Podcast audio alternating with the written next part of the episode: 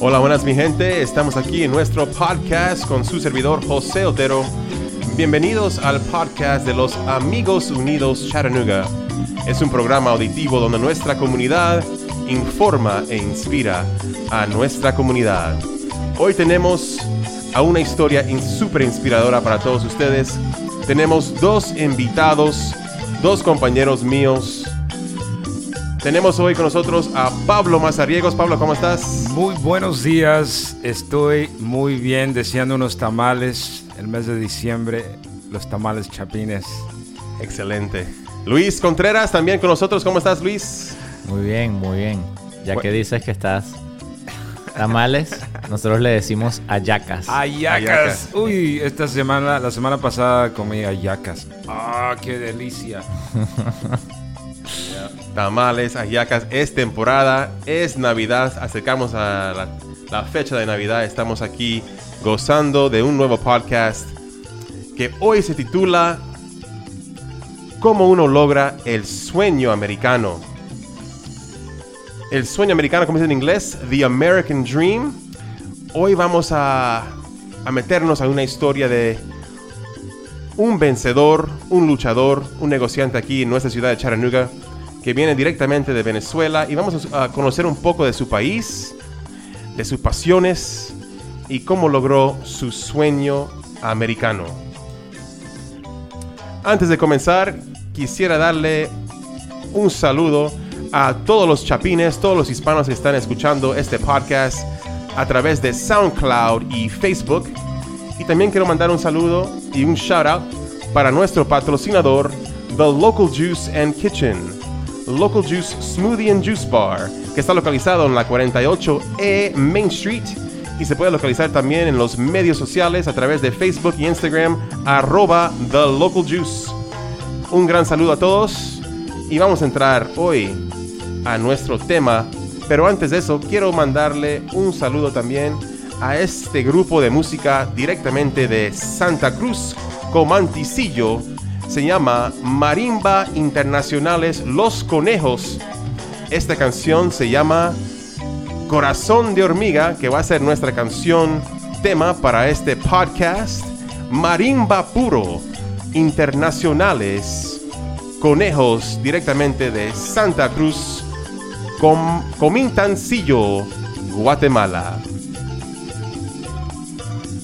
Bueno muchachos, ya vamos al grano, vamos al tema de hoy.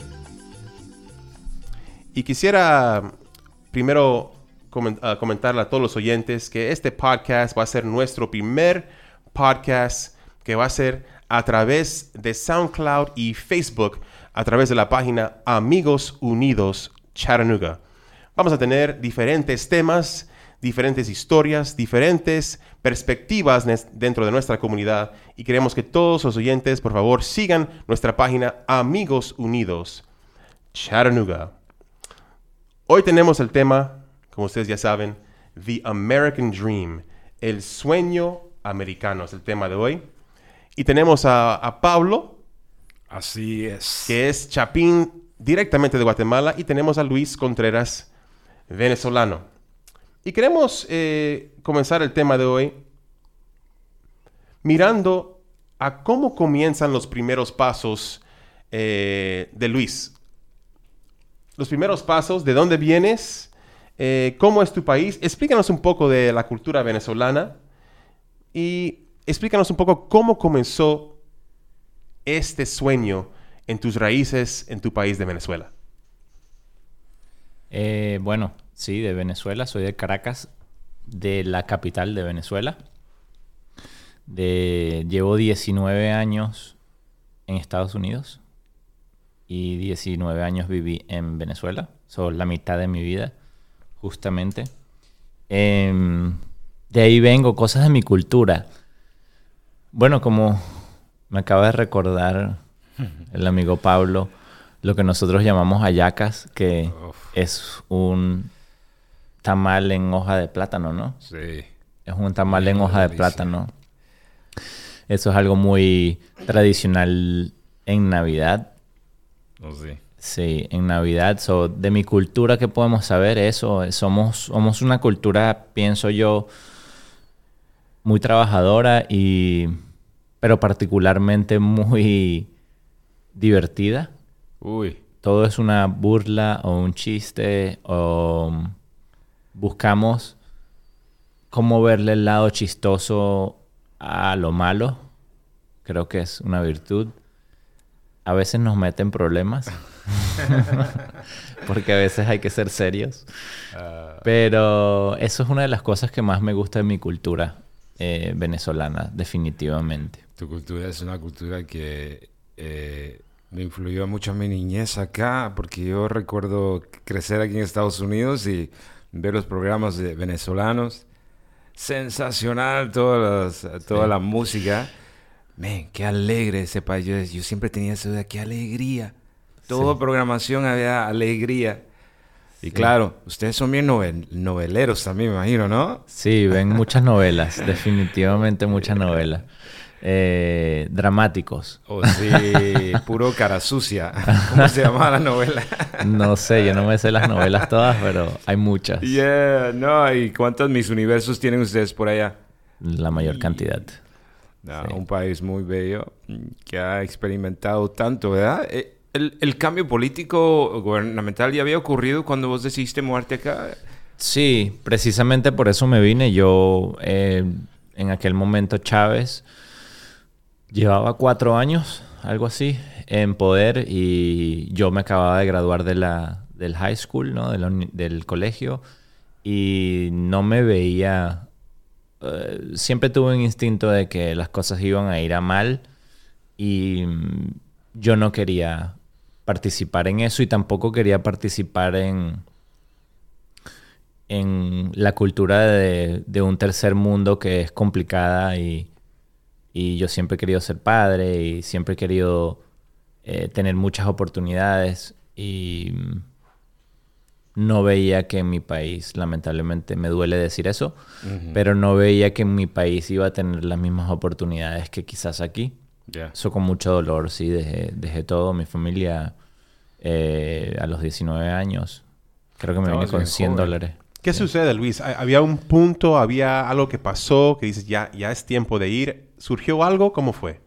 Mira, fíjate que no, no, bueno, no recuerdo. No, yo creo que cuando me gradué, yo creo que, bueno, eso es, eso forma parte, ¿no? Cuando uno se gradúa, eh, lo que dicen life changing events, que, que ya ahí acababa una etapa de mi vida, ¿no? Ahora tengo que ser un adulto, digamos, y enfrentar el mundo.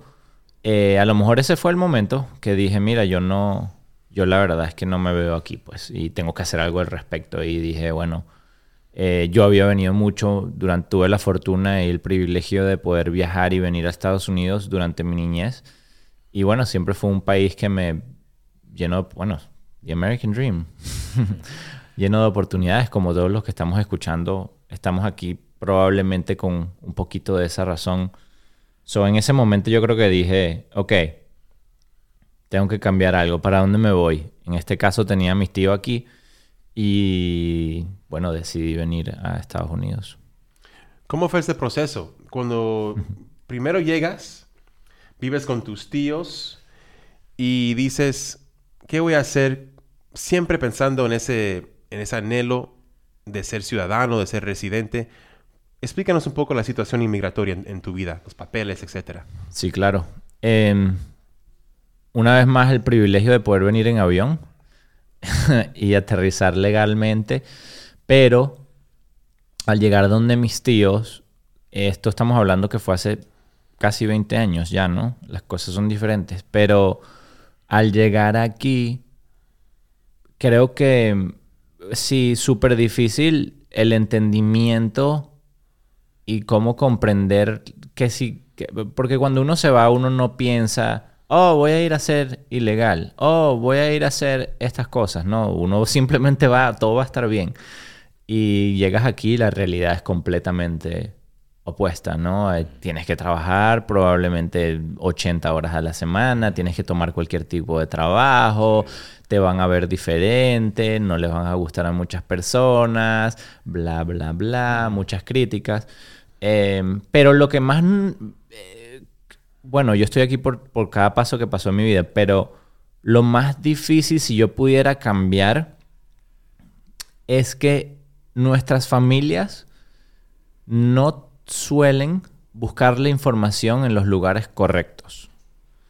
Eh, siempre es, mira, ¿yo puedo sacarme los papeles? No. ¿Por qué? Porque mi tío, mi sobrina, del hermano, el vecino, del cuñado de Verónica Vaya. dijo que no puedes. O pasó por tus mismas circunstancias y no logró nada. No, no buscamos. Como somos todos chismosos los hispanos, yo creo que de ahí viene, y, no, sé, y noveleros, yo creo que de ahí viene, ¿no? De confianza también, ¿no? De cariño, de, de confianza de la gente con quien uno habla, pero este país no funciona así, la realidad no funciona así. Uno tiene que buscar las informaciones en los correos, en los lugares correctos, ¿no? Sean abogados, sean las páginas del gobierno, sea llamar al gobierno, sea lo que sea. Y en mi posición, mi familia cayó en ese mal que caemos muchos al llegar a este país, que es de cierta forma ignorancia, ¿no? Que no sabemos cómo son las cosas y solo nos dejamos llevar por, ay, pero él lleva 20 años aquí, él debe saber, ¿no? Y no buscamos la información. Entonces, por ende, yo me quedé ilegal eh, saliendo de la high school aquí porque tuve que volver a ir a, a- a finalizar mi high school y bueno, en raíz a que me tuve que quedar ilegal y, y- y por falta de conocimiento de los procesos legales o inmigratorios, porque tuve muchas oportunidades que no supimos aprovechar y perdimos la oportunidad de que yo hubiera tenido papeles a los 19 años. So, perdimos esa oportunidad, pero bueno, no importa, todos esos pasos me llevan a hoy y por eso comparto eso, porque me parece sumamente importante que cualquier persona llegando que esté escuchando esto no deje aconsejarse por la persona que más amas, por más que viene de un buen lugar y por más que probablemente esa persona quizás tenga la razón, es mejor siempre ir a un profesional, ir al gobierno directamente y averiguar, porque hoy en día en Internet puedes averiguar mucho, no Sí, Google, sí. ¿no? Páginas legales del gobierno. Sí. Y bueno, a mí me hubiera favorecido, pero yo estuve ocho años ilegalmente, casi nueve, en este país, limpiando, limpié oficinas 14 años, actually. Eh, todavía sigo. Pero, eh, y nada, mi proceso fue complicado en el sentido de que cuando caes en eh, ilegal y de paso eres joven, en realidad uno nunca, como que uno nunca comprende, ¿no? Em, Sos joven como que... sí. Bueno, y en ese caso todavía no estabas casado. es No, que- nada, sí, era 19 años, no, 20 ya, 20 creo que a los 20 me quedé ilegal. Ya, no, no, Sí. todavía no, no estás consciente totalmente de, de lo- las consecuencias de, Sí. de no tener esos documentos y todo ese detalle, ¿no? Sí. Es un buen punto lo que dices. En inglés está la frase knowledge is power. Right. Conocimiento es poder. Sí. Y ah, esa es ah, una tristeza, ¿verdad? Que muchos enfrentamos, pero qué bueno que la gente pueda estar escuchando y que sean animados de buscar ese conocimiento que vale, aunque sea esos 100, 150 dólares, solo por ese, esa información profesional. Los vale, yo he tenido amistades que han tenido, bueno, me imagino que muchos aquí que tienen documentos de formas que uno dice, ya van y jamás se me hubiera ocurrido eso. Hay tantas oportunidades, depende del país que sea, siempre cambian las leyes a cada rato, ¿no? Ahorita los venezolanos tienen una oportunidad de, si llegaste antes de cierto tiempo, puedes trabajar, es- ¿sabes? Es- son cosas que el gobierno anda cambiando constantemente y uno por eso siempre tiene que estar averiguando y no simplemente tomar la respuesta de tu amigo como, como lo definitivo, ¿no? Eh, Absolutamente. Luis, cuando llegas de Venezuela a la Florida, cuéntanos después de eso, ¿cómo resultó Chattanooga? claro. Bueno, después de estar ilegal por tanto tiempo, yo me sentía un poco eh, atado, quizás. Como cuando no tienes, no, de cierta forma, cero identidad. Esto lo estaba hablando recientemente que cuando uno llega a este país, uno como que, eso, tienes que trabajar. Yo desde los 19 años, dale, dale. Y hay niños que vienen más jóvenes, ¿no? Que tienen que trabajar, trabajar, dale, dale, dale, para adelante, para adelante, porque necesitas sobrevivir, necesitas poner comida en la mesa, ¿no? Y mm, yo creo que uno como inmigrante le, no tienes la oportunidad, en especial cuando eres primera generación, no tienes la oportunidad de realmente arriesgarte o intentar de hacer lo que realmente quisieras hacer. ¿Por qué? Porque, ay, bueno, eres ilegal. No tienes oportunidad, ¿no? No puedes ir al colegio, no puedes ir a la universidad, cosas que son falsas. Entonces, uno, yo siempre pensé que no tuve identidad y como inmigrante, eso pues era trabajar, trabajar, trabajar, trabajar siete días a la semana, cuando fuera. So, yo llego a Florida y, y en Florida en realidad estuve atascado durante esa época por mi situación inmigratoria. Pero bueno, conocí a mi esposa hoy en día y gracias a ella pues tengo, tengo documentos ahora, pero conociéndola a ella em, y, y, mi crecimiento personal empiezas a conocer a gente que ves que están haciendo las cosas sin papeles eh, o están haciendo las cosas correctamente y todavía están haciendo las cosas que quieren hacer.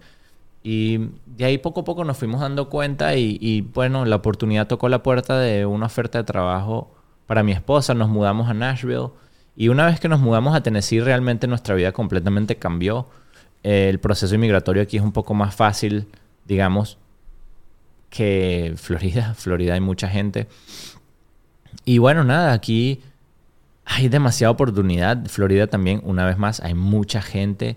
So, los trabajos son escasos, la renta es alta. Y aquí había tanta oportunidad que, nada, no, caímos aquí por, yo creo que por fortuna, ¿no? Y luego de Nashville nos vinimos a Chattanooga porque teníamos una niña ya, ya habíamos tenido nuestra primera bebé y queríamos vivir en un ambiente más familiar. Y Chattanooga es hermoso. Y nos vinimos para acá. Por eso que terminamos aquí en Tennessee por oportunidad. Una vez más inmigramos de Florida. Todas nuestras maletas, dejamos todo el mundo que conocíamos otra vez, toda nuestra familia, porque no tenemos familia aquí y nos vinimos ella y yo solos una vez más, siguiendo la misma intención de perseguir el sueño americano, ¿no? Ahora en, en literalmente el, estado más blanco de, todos, pero em, así caímos aquí persiguiendo el mismo sueño y Chattanooga es un lugar em, que me ha inspirado a mí y a mi esposa a a realmente arriesgarse por lo que uno quiera y puede lograr o pueda lograr. Pablo, ¿cómo lo ves en comparación a la, gente de Guatemala que nos escucha? Vienen por la misma razón, ¿cierto? Sí, sí, a todos venimos ah, buscando algo, no sabemos totalmente qué es lo que uno anda buscando, pero ah, me, impresiona, Luis, eh, yo conozco a Luis ya por unos cuantos años, me impresiona mucho su dedicación a, estudiar y a, su familia. Ah, creo que muchos chicos... yo visito las escuelas, ¿verdad? El otro día le preguntaba a unos chicos a la escuela, ¿ustedes saben que algunos de ustedes tal vez nunca vayan a regresar a su país? Esto es completamente un libro nuevo de sus vidas, digamos, el pasado. Ah, ya no, tal vez ya no vayan a ver a su país sus abuelas, a sus tíos, o qué sé yo. Y lo que a mí me viene a la mente es uh, como a Luis uh, tuvo que dejar su país, el duelo de esa niñez. Y otra vez en la Florida, dejar otra vez, otra vez la familia, otra vez, para llegar a Chattanooga otra vez a un lugar nuevo. Dos cambios, right? Dos, cambios. Dos cambios grandes. Y veo todos los días, uh, Pablo, aquí en esta ciudad de Chattanooga, que muchos inmigrantes vienen por lo que dice Luis, oportunidad y la, y la, y la pasión para echarle ganas en una ciudad que está creciendo tanto y tiene muchas oportunidades. Luis, antes de, hablar contigo aquí en el podcast, tú mencionaste eh, algo que fueron tus motivaciones, tus motores. Y me, encantó que tú hablases un poco que cuando tú estabas en, en Venezuela, unos consejos de tu abuela. Me gustaría que, les dieras a, los, a los oyentes cuál fue tu motor, cuál, cuál fue tu motivación y cuál fue los consejos de tu abuela que siempre siguen contigo y te ayudaron en el proceso de, echarle ganas aquí en esta ciudad de Chattanooga. Sí, claro. Eh, bueno, Chattanooga, como dije antes, es muy inspirante. Hay muchas personas como ustedes aquí presentes que, que están tratando de ayudar, ¿no? Siempre las personas. Y en aquel momento que llegué a Chattanooga fue lo mismo, ¿no? Alguien tendió la mano, incluso en... Pablo, tú no sabes esto, pero Pablo hizo, perdóname, voy a decir un documental sobre resiliencia, ¿no? Y yo no sabía que esa palabra existía hasta ese día que la vi en la Coca-Cola que la presentaste. Oh, sí. Y, y viendo ese video, eso, y entendiendo esa palabra, realmente esa palabra yo creo que es... describe a la mayoría de los inmigrantes, ¿no? Eh, que como dije antes, no hay otra sino seguir adelante, ¿no? Sin, y, y lo único que tienes es tus esperanzas de lograrlo, o de estar cómodo, o de lo que sea, y eso es resiliencia, ¿no? Eh, mi abuela es, eh, ella es la definición de esa palabra. Tengo muchos consejos, no sé cuál habré compartido contigo, pero mi abuela siempre este, ha sido mi inspiración en el sentido de tener un buen corazón y, y de siempre estar abierto a nuevas oportunidades. No sé qué consejo te habré dicho yo, pero mi abuela siempre me ha dicho que cuando uno hace las cosas bien, todo va a salir bien. Es decir, em, pagar sus taxes, em, seguir las normas, em, todo. Si siempre uno hace las cosas bien, el bien va a pagar de, de regreso, ¿no? Con la conciencia limpia. Limpia. Excelente. Y mi abuela siempre ha sido un ángel en eso, un corazón muy grande y, y, y pienso que así he vivido yo, ¿no? Ah, Obviamente todos cometemos errores y seguiremos cometiendo, pero siempre con un valor interno que es ese, ¿no? Eh, sé bondadoso y, y haz las cosas bien y correctas y ayuda a la gente en, lo, en donde puedas. Eh, pero nunca pares. Mi abuela trabajó hasta que COVID entró ahorita, ya tiene 82, acaba de cumplir 82 años y hasta ese momento tuvo que parar de trabajar, toda la vida ha trabajado. So, he visto una señora toda su vida trabajar por, Wow. por su felicidad y, y eso tiene mucho valor. Y, Qué y- inspirante, mi hermano. Oíme, lo que, lo, que me, lo que me impresiona de Luis es que vos has sido paciente al proceso, ¿no? Esa era la pregunta que iba a decir. Porque La paciencia. has, has, um, me recuerdo que yo daba talleres de diferentes temas psicológicos y vos venías y me acompañabas. sí. Y habían como unos, son unas cinco, tres familias a veces. Y yo decía, Luis, ¿por qué vienes? Y aquí no, no hay gran grupo, ¿me entendés? Yo siempre tenía esa duda, eh, como cuando tenías ese, cuando trabajabas para otra compañía, ¿no? Y ah, ahora verte acá, estamos aquí cerca de tu empresa. Tienes dos empresas, ¿no? ¿Cuántos negocios Tres, tenés? Tres, sí. tenés, tres negocios. Me, ¿y cómo has sido paciente para, para desarrollar eso, ¿no? Porque creo que muchos migrantes piensan que venir aquí a Estados Unidos... Y el proceso es súper rápido, todo así chido, todo así. ¿verdad que sí? Pero no es así. ¿Cuánto, No. cuánto tiempo, Luis, tomó el proceso de, de llegar aquí hasta tener tu ciudadanía? ¿Cuán- ¿Cuánto fue el proceso? Fueron 14 años. Sí, creo que un poquito más, pero por ahí. Y para los oyentes que están escuchando, tienen que tener eso en mente. Este proceso en este país hay que lucharlo, hay que tener paciencia, hay que seguir adelante, hay que tener motivación, hay que tener disciplina, porque imagínate, esperar 14, 15 años para poder respirar y decir, ay, man, estoy en este país tranquilo, estoy bien con mis papeles. ¿Cómo se sintió ese día, Luis? Así mismo. Fue aquí en Chattanooga, ahí en la corte, el lado de Miller Plaza, me acuerdo. Y mi abuela estaba, por cierto.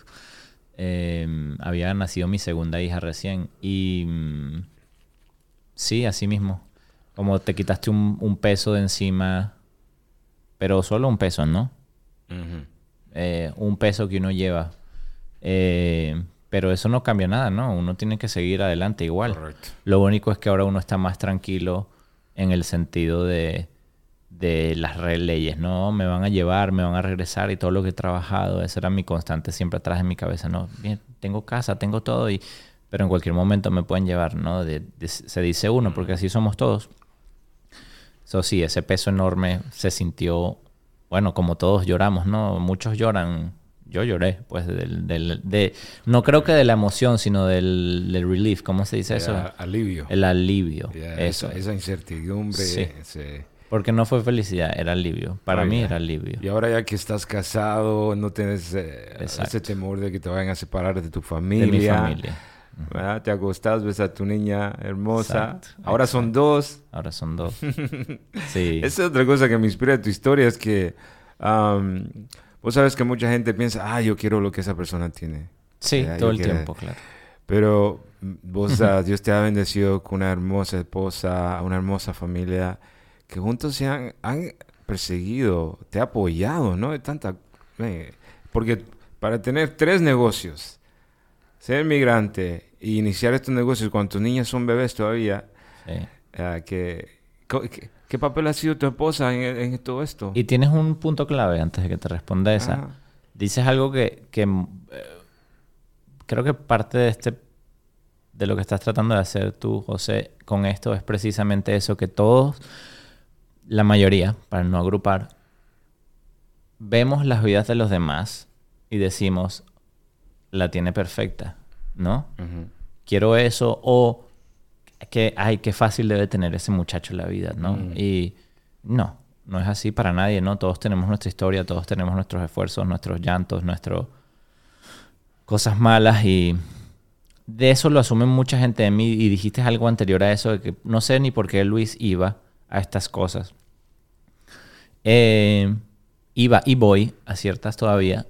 em, porque esa es mi raíz. Yo no soy guatemalteco, no. La mayoría aquí son guatemaltecos. Pero yo sé lo que esa gente siente y a un nivel de privilegio, ¿no? Porque hay gente realmente de pobreza. Yo no era de realmente pobreza, ¿no? Y que tiene, la tiene más difícil. Yo tengo la piel blanquita, ¿ves? A mí me ven y puedo pasar como güero, ¿no? O gringo. Pero hay muchos que no. So, de paso tienen ese otro obstáculo, lamentablemente, que vivimos en esta sociedad. Pero ¿por qué voy? Porque siempre es importante recordarnos de dónde venimos. Y por eso iba. Y a lo que voy, la última pregunta, mi esposa. Oye, sí, yo creo que ella ha sido la más paciente. Y dijiste de paciencia. paciencia.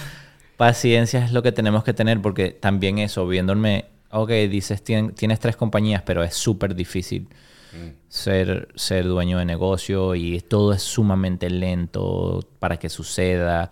Eh, y hay que ser paciente. Yo creo que es parte de, de todo el proceso, ¿no? De la resiliencia que todos ten- tenemos por dentro de... Otro obstáculo. Bueno, ¿cómo pasamos este obstáculo, no? Y con el apoyo de mi esposa, sí, ha sido, por supuesto, imagínate, madre de dos y eh, tres, porque soy un niño yo también. eh, en casa, ¿sabes? Se aguanta el estrés mío. eh, siempre estuvo ahí con todos los problemas inmigratorios a mi lado. Cosas que no tenía, ¿sabes? Ella que lidiar con eso. Y Luis, ¿cómo, cómo surgen los, los negocios? ¿Cuáles son tus tres negocios? ¿Cómo llegas a eso?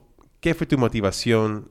¿Y, y qué tiene, cuáles son los tres negocios que tienes ahora? Claro. Em, yo tengo el que mencionaste, eh, Local Juice, que queda en 48 East Main Street, aquí en el South Side. Es una tienda de jugos naturales, ¿no? Es un juice bar. Y en realidad es una tienda que yo quise hacer porque desde pequeño yo vengo de una madre y como escucharon una abuela que trabajadora y siempre corrieron sus negocios. Em, mi abuela vendía tazas de café y tarjetas de Navidad eh, para UNICEF. Ella era una vendedora de UNICEF, de sus catálogos. Y mi madre era floristera. Y mi madre, si tú, llegó a tener floristerías. Entonces lo viví desde pequeño. Siempre quise tener un lugar para mí. No soy muy bueno siguiendo, por más que he dicho que soy bueno siguiendo las reglas. Estamos hablando de diferentes reglas. No soy muy bueno siguiendo instrucción de otras personas. Eh, siempre fui dificultoso en el colegio para mí. Eh, ¿no? Siempre quería saber el porqué de las cosas, cuál era el motivo de las cosas. Y creo que eso viene con los entrepreneurs, ¿no? Como ya va, hay más de lo que me estás dando. Y mm, hace 10 años mm, mm, tenía problemas de salud yo, tenía migrañas, acné, etcétera. Y yo estaba buscando la manera de mejorar mi vida y encontré la nutrición y jugos naturales y empecé a hacer ese, esa dieta, ¿no? A base de nutrición y, y cambié, cambió mi vida tanto así que pues monté una tienda, digamos, de productos vegetarianos, veganos eh, y en realidad una alternativa, digamos, nutritiva o más saludable de lo regular. Luego tengo una compañía de limpieza que limpiamos alfombras y hacemos pisos. Es porque tengo esa compañía porque lo hice durante todo mi proceso de migración y digamos que era mi única opción. Eso aprendí muchas eh, cosas de cómo, cómo hacer estos trabajos adecuados. O no quería que... Siempre dije, esto es algo que tengo, es un skill, una habilidad. Una habilidad que aprendí y no la quería dejar perder. Y bueno, y un nuevo negocio que son paletas naturales de 100% de frutas, los hacemos nosotros mismos a mano y es únicamente las frutas y eso surgió de un proyecto a través de mis productos naturales en la otra tienda, pero a la misma vez queremos traer a Chattanooga una experiencia cultural. Son los planes, no estamos ahí todavía, pero vamos hacia allá. Y eso es simplemente traer algo cultural a, a una ciudad que necesita más intriga, más curiosidad.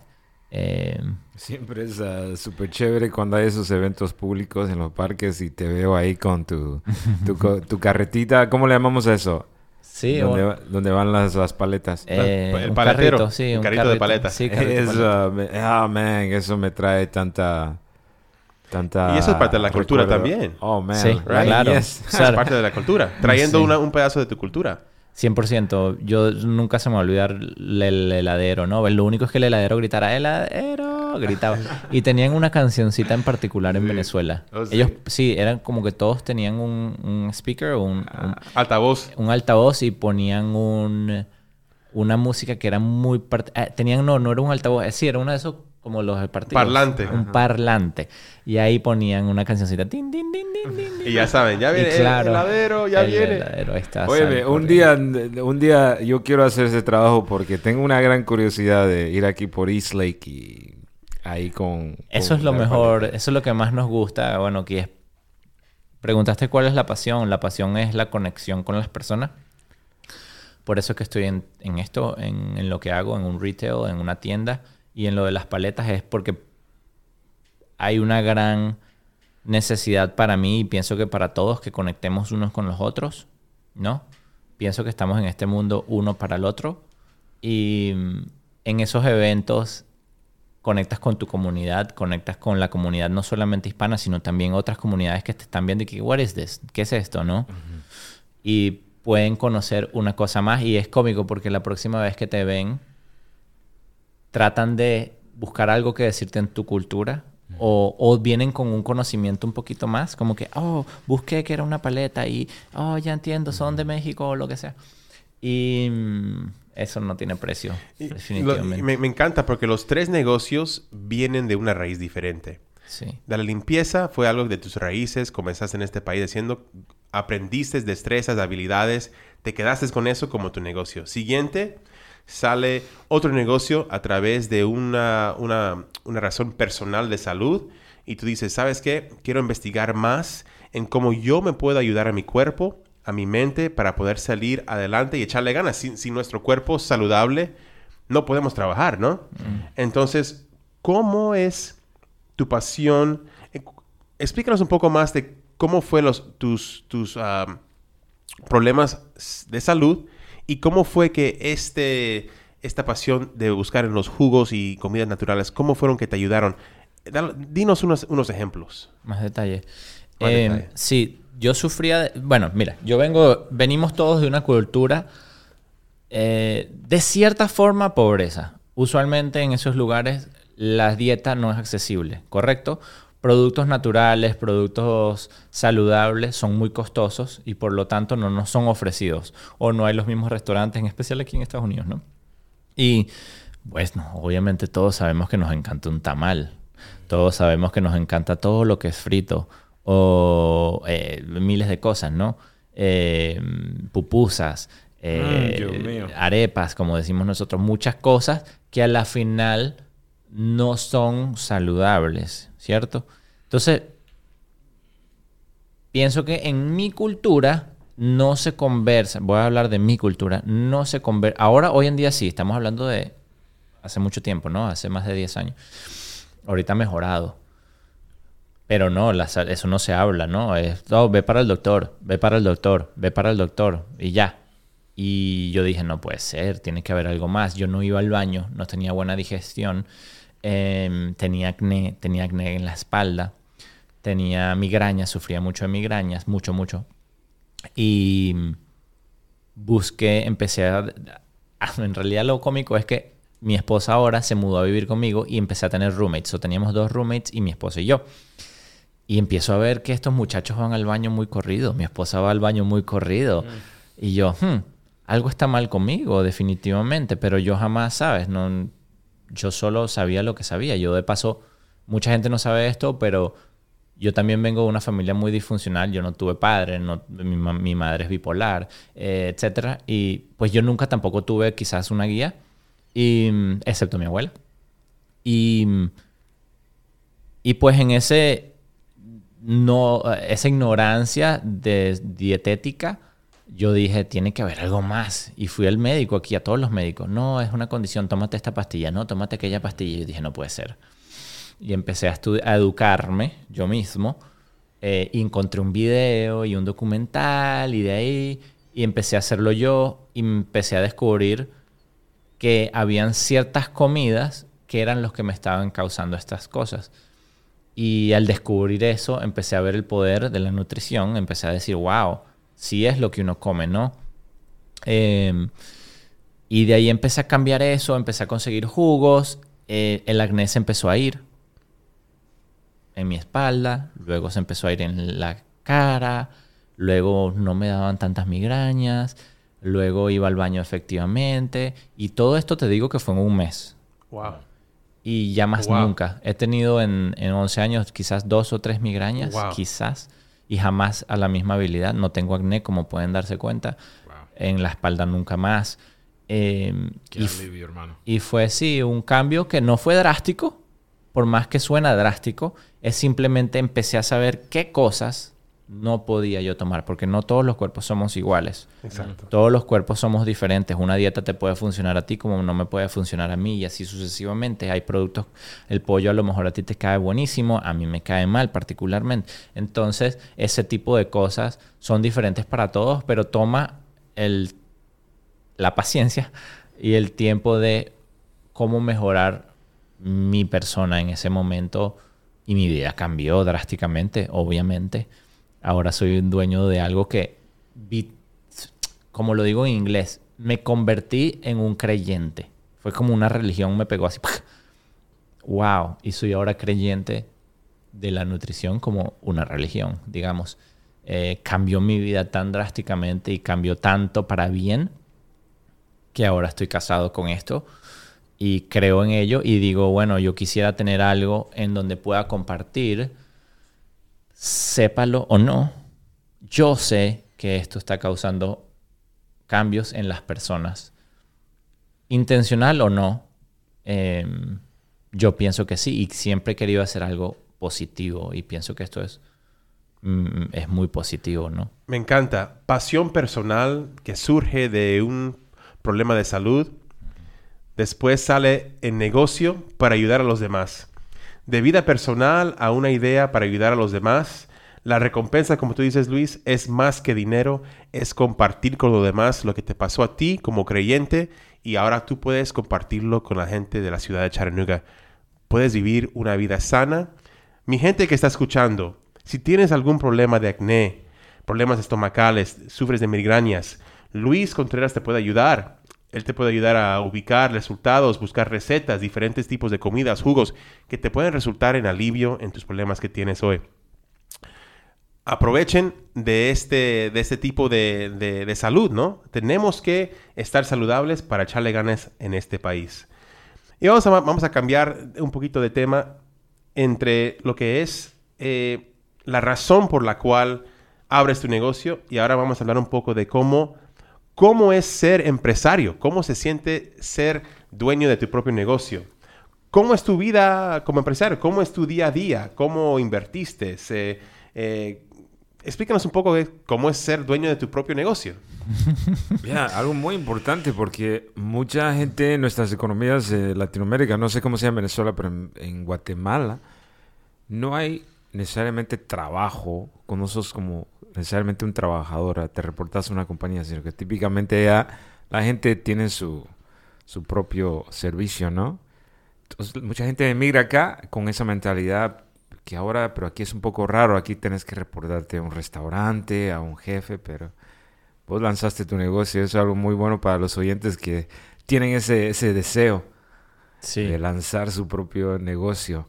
Sí, yo, bueno, no sé si se han dado cuenta, pero soy muy honesto. Por más que queremos inspirar a la gente y 100% no, no quito inspiración, pero es como el proceso inmigratorio, es bastante dificultoso ser dueño, ser empresario, como lo llaman. Es dificultoso, no es fácil, ¿no? Necesitas trabajar bastante, ¿cierto? Eh, uno trabajó bastante. eh, ¿Qué se siente ser? Vamos a, me voy, a- me voy a organizar. ¿Qué se siente ser eh, muy cansado? Tiene, Pero tien- para eso están los jugos. Sí, para eso están los jugos. Eh, eh, sí, e- es, algo paciente, ¿no? Porque es- si, es, si es que es tu sueño, pues, pues vas a tener bastante con que luchar. Si no es tu sueño, pero si, si es tu negocio, eh, oye, es un poco más difícil, ¿no? Porque vas a trabajar bastante, lidiar con personas es complicado. Pero, oye, tiene un... Tiene un... De la forma en que paga, para mí, personalmente, es que toca los lugares que yo quiero tocar. Es decir, mi felicidad en el sentido de que es difícil lidiar con empleados, pero mis empleados son lo más importante que yo tengo. Y no son míos, ¿no? Pero tú me entiendes. Entonces, es como que, como, yo creo que es como cualquier relación. Como sea con tu novia, tu esposa, tus amistades. Uno le encanta su relación, pero siempre van a haber problemas, siempre van a haber discusiones, siempre se van a pelear, ¿no? Hay veces que no se van a querer hablar, eh, hay dos noches que no van a poder dormir. Eh, so, yo lo diría que sí, es una relación eh, satisfactoria en el sentido de que es algo mío y estoy orgulloso de lo que hago. Y mm, nadie me va a quitar eso nunca en mi vida. No Exacto. importa lo que piensen los demás. Solamente yo sé lo que me ha costado y de dónde vine. Y cómo logré decir desde que empecé la tienda que los pisos estaban que pensabas que te ibas a caer a través del piso a lo que está ahorita, por ejemplo. Y, y eso la gente de afuera no lo ve, ustedes no lo ven, nadie lo ve, solo lo veo yo. Y por eso es que hay que recordarse tanto, ¿no? De dónde uno viene. Pero es porque eso, uno comenzó con los, con los pisos rotos, ¿no? Uno Pero comenzó... eh, vos comenzaste con Squeaky Clean, ¿no? Sí, comencé con la compañía de limpieza.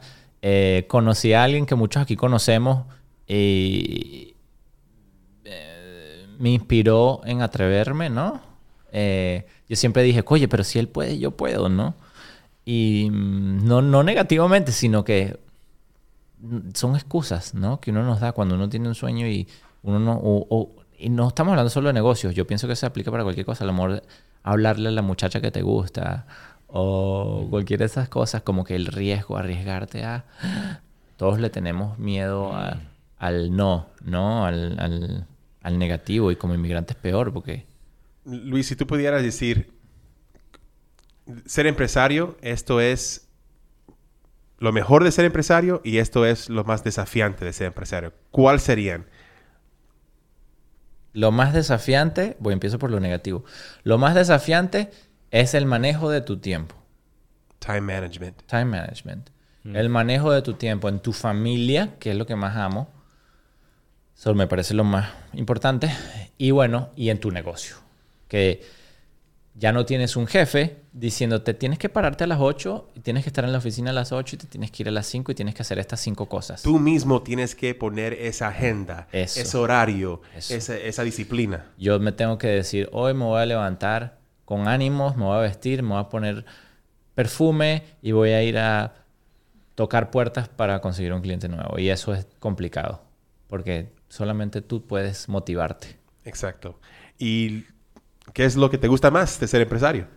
Eh, lo que más me gusta es tener algo que, que uno, lo que dije ahorita, tener algo que es mío, que yo hice, que yo creé, que yo he sudado y de lo cual estoy orgulloso. So, para mí, algo que yo pueda estar orgulloso y decir, bien, esto lo hice yo.